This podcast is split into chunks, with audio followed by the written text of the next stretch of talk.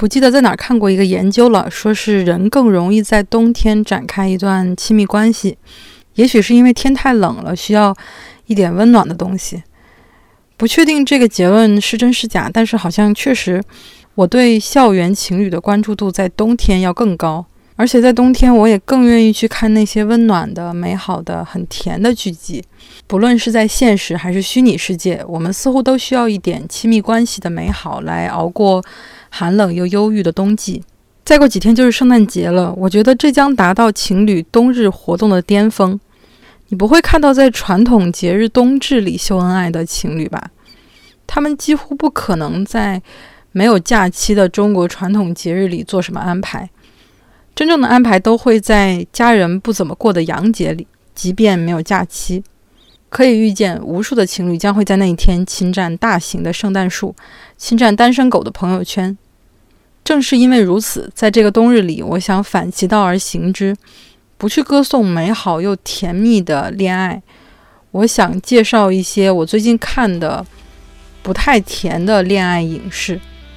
你可以把它理解为是单身狗的哀嚎。只要所有单身狗都联合起来，世界将变成清静的人间。所以千言万语汇成一句：我酸了，因为我酸了，所以也不想要甜。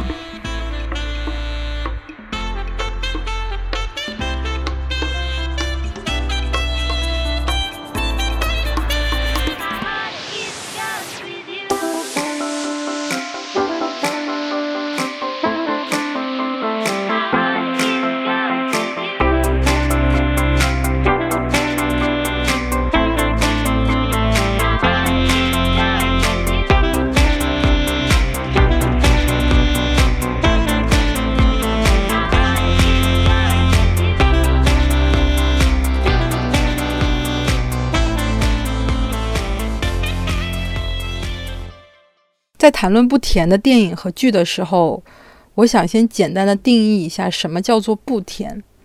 当你知道一个东西是甜的时候，你才能够知道它是不甜的。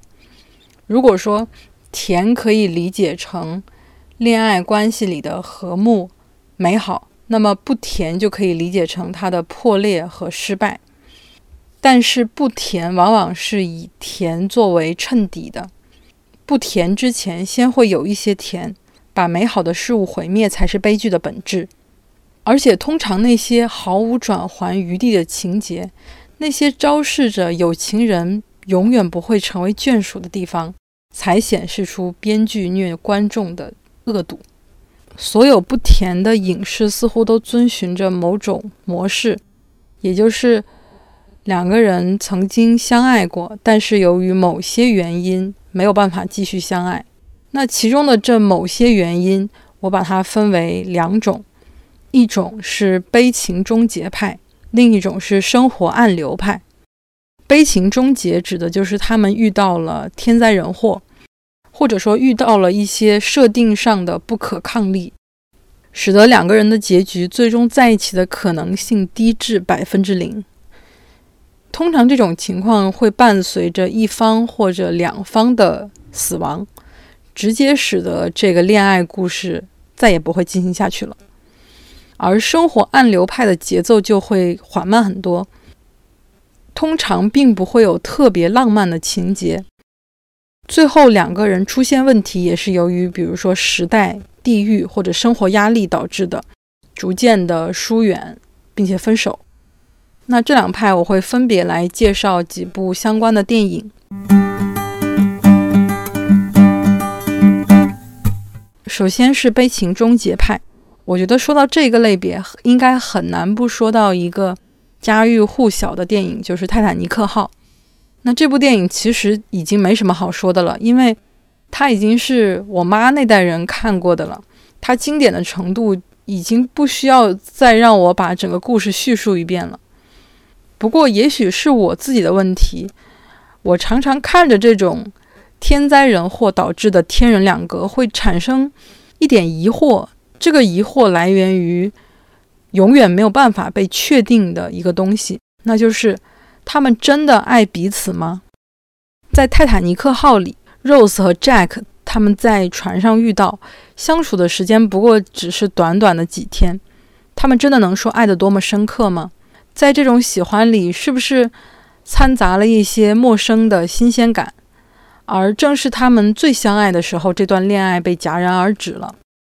因此，他们未来的故事其实没有办法被证明。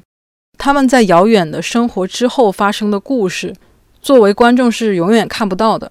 虽然说能看到他们为了彼此的牺牲，但是这种牺牲，如果用理性一点的角度来看，是不是一种激情恋爱下的冲动呢？这是我在看《泰坦尼克号》里反复想的一件事情。如果说考虑那些悲情终结派的电影，那么很难不发现，就是如果说有一个非常悲情的结局，大多时候会有快速的恋爱过程。我很喜欢的一部日本电影叫做《明日的我与昨日的你约会》，它的设定是男女主角处在两个时间相反的平行世界。而两个平行世界真正的能让他们谈恋爱的时间只有三十天，也就是说，两个人从相遇到分别，这个剧情只会演三十天。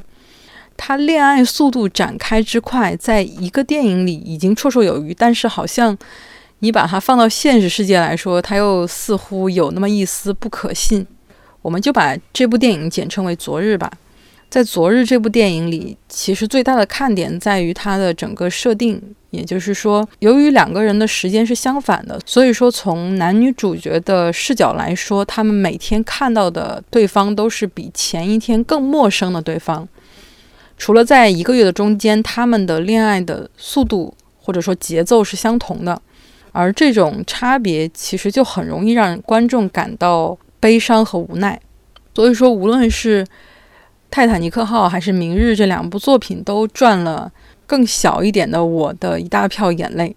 毕竟在这种天灾人祸和奇妙的设定下，这个悲情因素已经顶天了。但是实际上，很多时候悲情的因素并没有那么明显，或者说它更出于人的决策，而这个决策却极大的受到了环境或者现实的影限制。那以下的这几部电影，更多的是这样。首先，第一个要介绍的就是电影《他》。那这部电影描述的是人机之间的爱情。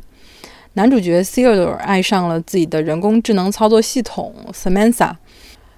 Samantha 是由斯嘉丽·约翰逊声音出演的女主角。她以一种似乎看上去冷静又热烈的感觉，和男主角发生了一段恋爱。但是最后，Theodore 发现这样的爱情本质上是不对等的，因为 Samantha 还有六百四十一个情人，他同时在和很多人聊天。也就是说，Samantha 对他来说既是唯一的，又是不唯一的。且不说这个最后的结局，但是在这个时刻，他们的爱情其实就已经走向了尽头。而这个时候，刚刚说到泰坦尼克号的究极之问又回来了。他们彼此之间真的那么相爱吗？首先，Theodore 是一个生活在都市的非常孤独的人，他经历了一场失败的婚姻，而当他拥有了一个人工智能，一个无时不刻不陪伴着他的产物的时候，似乎他会从一种极致的孤独走到一种接近理想的不孤独中。他的爱是绝对排他的。他没有办法接受一个在和他聊天的同时，在又在和别人聊天的人，这好像就使他变得更加可怜。而说到 Samantha，那这个时候我们难道真的要正经的去讨论一个人工智能他的感情究竟是怎么样的吗？虽然名义上来说这个人工智能是为 Theodore 量身定制的，但是只能说他并没有学到和 Theodore 相同的恋爱观。而且更重要的是，他是一个不真实的、虚幻的一个对象。所以说，Theodore 只能说是他是在一个无法面对自己孤独的时候，选择了一件工具，而这个工具是 Samantha。所以说，他真的爱她吗？这个电影其中有一句台词，我印象还蛮深刻的。他是这样说的：“爱情本来就是疯狂的，是一种社会群体所认同的精神失常。”这好像的确更贴合 Theodore 对 Samantha 的感情。但是这确实是爱情吗？我们可以看出，刚刚聊的三部电影其实都有着一些比较宏大的背景，无论是天灾、奇怪的设定，还是科技的发展。那在这样程度上描绘的爱情，我认为它更加的浪漫，或者说它更不接地气。而下面的两部虽然也可以称得上是悲情终结派，但是比起之前的电影来说，它会更生活化，也会更贴近现实。首先，第一部电影是一天 （One Day），它展现出了男女主人公从大学一直到中年时代的友情，然后在暧昧的氛围下过了很多年，这段友情终于转换成了爱情。虽然说最后。也是因为女主角的意外，两个人没有在一起。但是其实看到结局的时候，反而会让观众去畅想一件事，就是如果他们能够早一点做出这个改变，那也许两个人的爱情可能就不会这么短的结束了。虽然说现在说的这些好像已经剧透了整个结局，但是真的很推荐各位看一下这部电影，因为它的结局设计的真的很不错。你看的时候可能会感觉两个人的情感好像有一种跨越了很长时间的这样一种氛围。那另一部电影就是《遇见你之前》（Me Before You），我特别喜欢它最后的结局，即使是一个悲剧的结局。影片讲述的是本来有着光鲜的生活的一个高富帅男主角威尔，他遭遇了一场车祸。导致他整个四肢瘫痪，没有办法自理生活。那在机缘巧合之下，威尔遇到了失业的路易莎，来做他的专职的护理。呃，路易莎努力的想要让威尔能够重拾生活的信心。但是即使他们互相表露了喜欢的心意，但是最后结局是威尔决定告别路易莎，实行安乐死。那影片的结局是。路易莎读着威尔留给她的信，并且开始过上了 Will 希望他过上的生活。那这个结局其实很不落俗套，因为它并不是一个女主角被男主角牺牲，然后照顾他一辈子的这样一个结局。仔细想想，刚才讲的这种好像是大团圆的结局，可能反而对女主角的伤害是更大的。那这部电影它打动我的，主要是在情节里男女主角比较令人信服的爱。它不是一见钟情。如果说非要挑出一点什么东西来说的话，那只能是说，如果男主角没有遇到这场车祸，那么他可能绝对不会喜欢上女主角这种类型的女孩。但是实际上这点我觉得并没有什么错，而且从男主角他的那些忌惮，从他更成熟的考虑中，我其实是能够感受到男主角对女主角的爱的。虽然说安乐死不只是为了女主，但是至少。为对方考虑这一点还是占到了一定的比重的。那以上的这两部电影，比起宏大背景的爱情，似乎更让我信服。也许是因为他们有足够的生活场景，也可能是另一点，就是他们的爱情更多的有一种馈赠的感觉。比如说，在一天里，女主角 Emma 和男主角 Dexter 约定的每年见一次面，而 Emma 会每年都会给 Dexter 的家里寄书。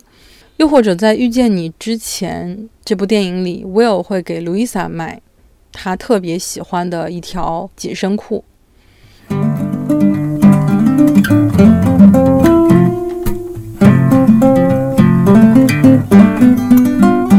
那么说完悲情终结派的不甜爱情电影，再聊聊生活暗流派的恋爱电影吧。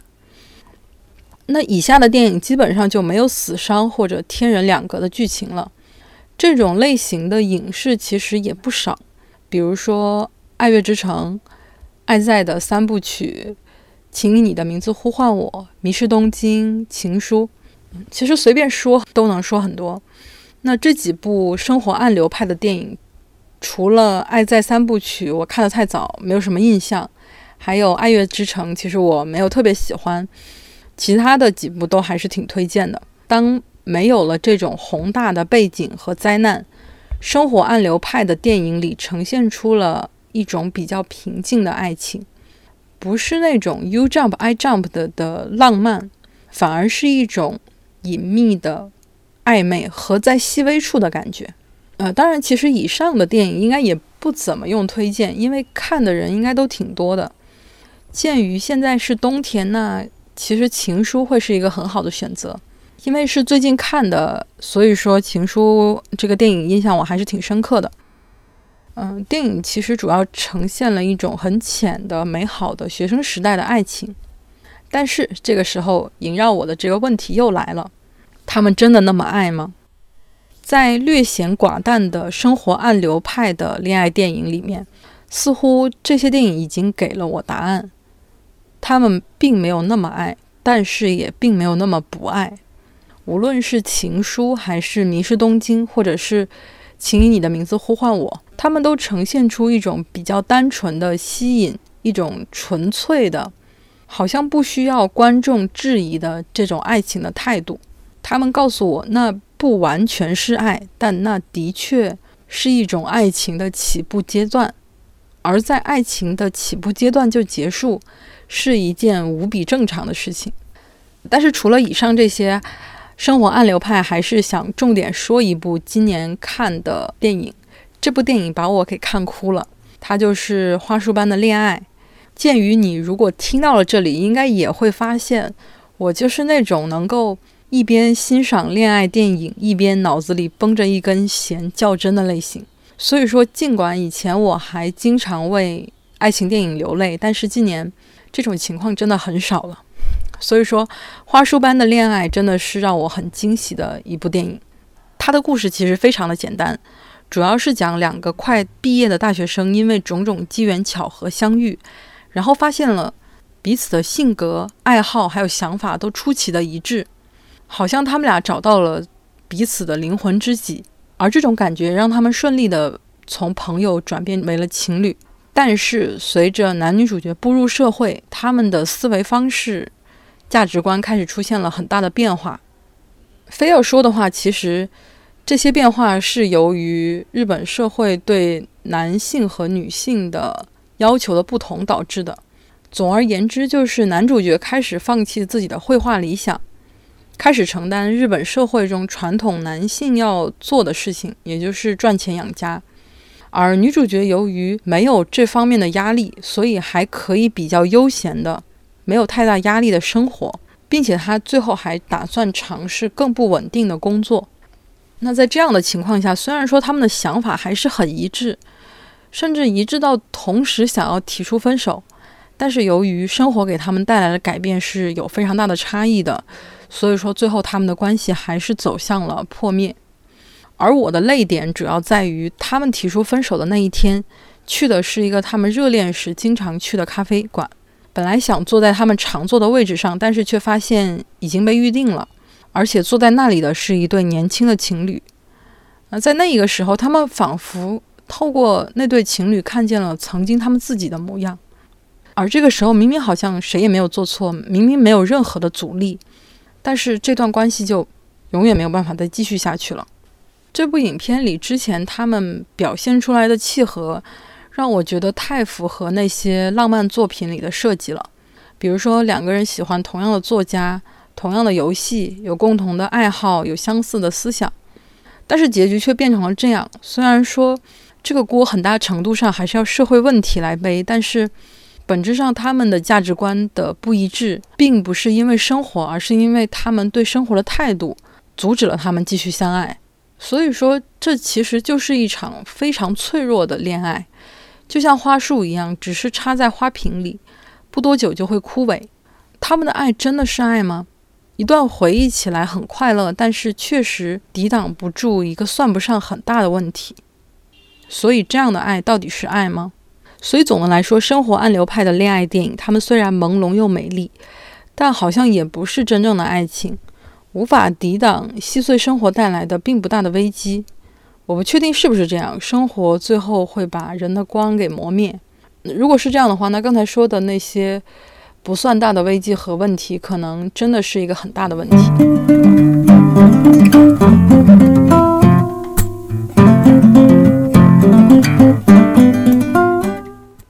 回顾了这么多不甜的恋爱，我感觉我的脑中出现了无数电影的画面，他们让我觉得有点抑郁。因为不管怎么说，他们的底色仍然是哀伤的，在哀伤里人会变得更加敏感。果然，电影让我们的人生至少延长了三倍，即使不经历，也能直接一步到位，直接感受到失恋的痛苦。当然，美好快乐的爱情故事还是很多的。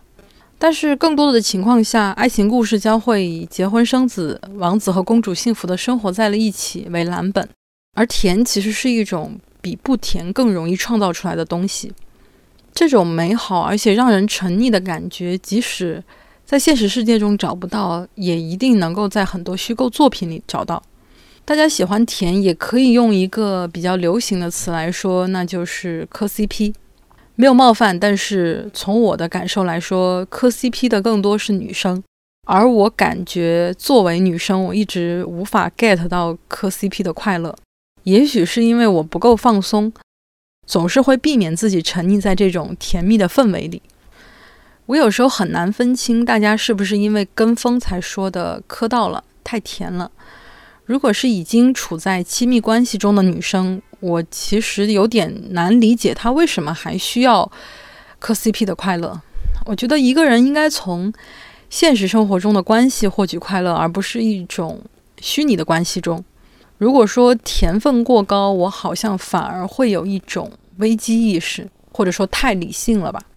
但是好像我也慢慢能理解了，谈恋爱这个事情其实并不太快乐。也许正是因为。现实生活太苦了，所以我们需要一些虚拟的关系，一些不太会改变和被破坏的关系，来带给我们当下无需深究的及时的快乐。但是另一点阻止我无法磕 CP 的原因在于，我始终对爱情保持着一种疑惑的心境，我无法梳理清楚到底什么才是爱。那么在这之前，我就似乎很难直接陷入到磕 CP 的快乐中，因为我会始终疑惑这段关系的可靠性。更直接一点说，就是我还没学会爱，所以说我无法不去深究。在恋爱影视中，我老在问的，他们是真的爱彼此吗？其实是一个对爱的定义问题。那这个问题，每个人都会有不同的回答。有些人的爱是淡而广泛的，有些人的爱是深而集中的。有些人把爱看得非常重要，有些人却会觉得那不过最终会演变成一种责任和义务。哪怕是同一个人，他对爱的定义也是不断会变化的。不同的回答就足以造成问题的冲突和那些超脱电影的在生活中的真实瞬间。这一点让我觉得比较担心。而除此以外，我还会有更多的疑惑。比如说，每当我遇到一个人，我可能会判断这份喜欢是不是纯粹，是不是我在用理性判断下结论。比如说，我喜欢他这里，我不喜欢他那里，这是不是只是一种利己的价值判断？如果说这些都可以被归成价值判断，那么喜欢这件事情是不是已经不复存在了？这样的话，其实不就是把对方或者自己当成商品了吗？所以，其实我能理解为什么大家不愿意相亲，因为这种价值判断已经直接摆上台面了。但如果是普通的认识呢？难道这种情况就不会有价值判断了吗？于是，如果说极度的追求不去理性判断，我又开始觉得，爱应该就是纯粹的追求感觉，或者是应该是只看荷尔蒙，感觉对了才是真的。我又觉得爱只是一种转瞬即逝的快感，但是吧，我又发现我的感觉并不只是看外形，而是需要对方有闪闪发光的地方。我前段时间有一个条件，那就是对方要可以和我录播客，但是这个条件其实暗含了 N 个条件。首先，他要明白我在干什么，我喜欢什么，并且他也能喜欢，而且他要有能够和我聊很深入的话题，并且不厌烦。他要有足够的态度接纳不同的观点，或者哪怕一些外显的地方，比如说他不能声音太难听，或者说话不标准。于是我发现，好像所谓的感觉就是一个最大的条件。那对爱情比较悲观的时候，我有时候会觉得，好像是谁都可以，哪怕是和一个不太喜欢的人结婚也可以，但是好像这样又觉得受了很大的委屈。而且最近看完《花束般的恋爱》这个电影，也坚定了一点，就是如果没有爱情的话，那一定不要结婚，不要把爱转嫁成一种必须要完成的义务，那样不仅是对自己的不负责，也是对对方的不负责。这些无尽的疑惑始终让我难以磕 CP，更加难以在现实世界中踏出下一步。不过，我觉得可能不是我一个人考虑过这些问题，应该有很多人都有过如此的迷思。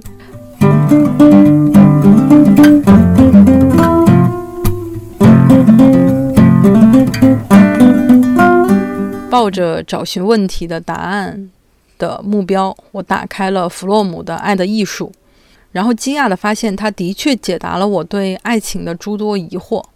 首先，先得谈到恋爱脑。我感觉我刚才说的这一大堆，好像整个节目已经给了我一个恋爱脑预警。其实我自己有时候都会怀疑自己是不是恋爱脑了。而弗洛姆在这本书里，首先肯定了爱的重要性，爱是对人类生存问题的回答。人都会有无能为力、无助的分离意识，而产生焦虑、羞耻和罪恶。一些人选择用迷狂状态来解决问题，比如说沉溺于性、酒精或者药物。而另一些人选择群居，保持自己的一致性；还有一些人用创造的活动让自己和身外的世界建立一种联系。而弗洛姆认为，爱是第四种优于前三种的解决方案。它不仅达到了人际的协调，而且是在与另一个人融为一体。那为什么我们经常能够看见对恋爱脑的疯狂贬低呢？人类明明创造了那么多爱情主题的作品，而把爱情看得很重，把爱放在生活的第一位。体验并学习爱，其实也没有什么大错呀。为什么就好像变成了一种罪恶呢？我想到可能是因为一些恶劣的男女关系和家庭环境，使得女生如果是恋爱脑的话，比较容易受伤。就像劝人不要当家庭主妇一样，所以大家也会劝女生不要成为恋爱脑。但我觉得，如果只是告诉大家不要当恋爱脑，或者说，如果只是告诉大家不要当家庭主妇，那么其实是在掩盖背后的问题。那个问题就是我们现在注重效率大于注重情感。那个问题就是我们现在家庭主妇的职能没有受到重视。那弗洛姆在肯定了爱的重要性之后呢，给出了一个非常重要的他认为的爱的定义：爱是一种艺术，它需要知识和努力。成熟的爱是在保持自己的尊严和性格条件下的结合。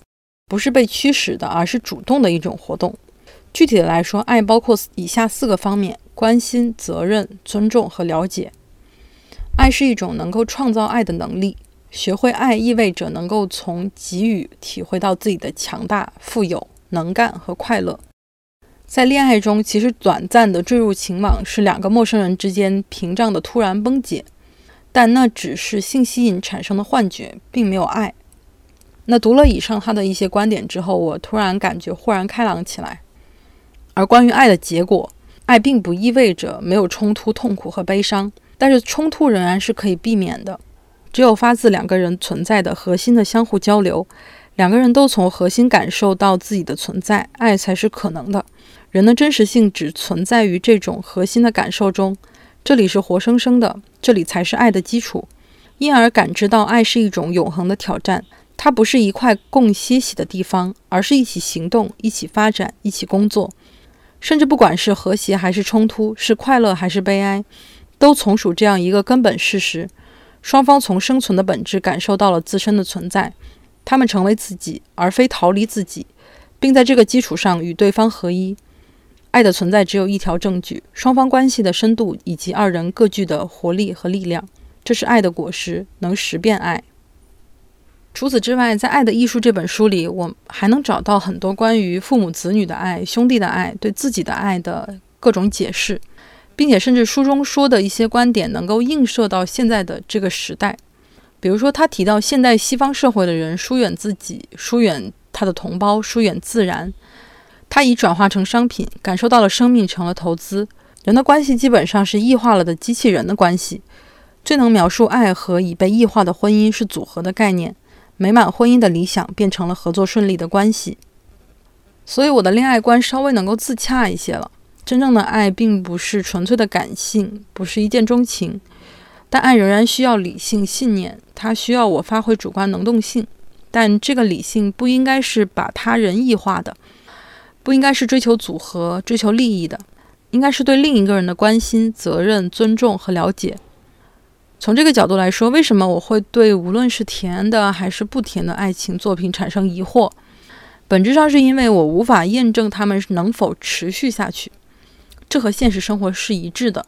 我们无法验证对方是不是真爱，因为我们永远无法跳转到未来。而对无法预测的事物，我觉得更理性的态度是不要理它，不要刻意的验证是不是真正的爱，只是沉浸和享受其中，做到那些你知道是真正的爱的事情。从这个角度来说，能够快乐磕 CP 的人，反而才是最了解这件事的人吧。那关于我们应该怎么样去爱，怎么样实践《爱的艺术》中也有详细的描述，这里就不一一介绍了。欢迎感兴趣的听众阅读这本书。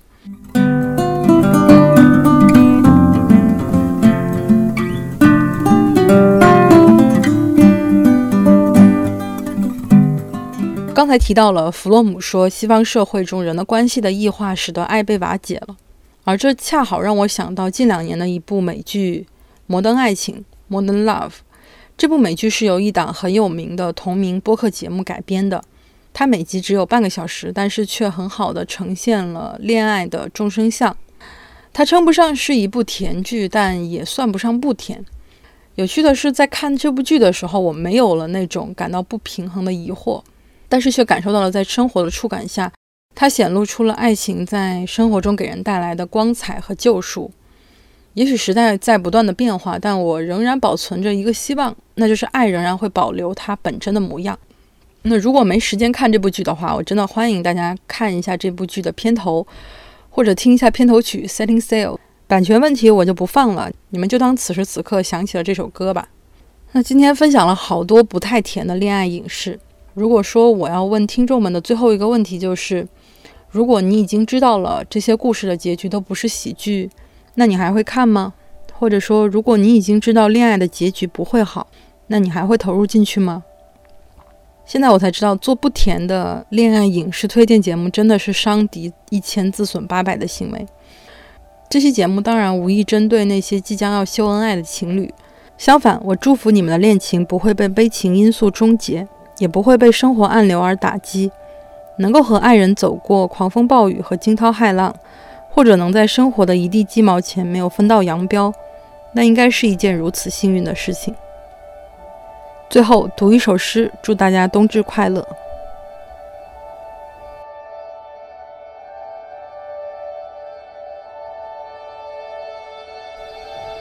致橡树，舒婷。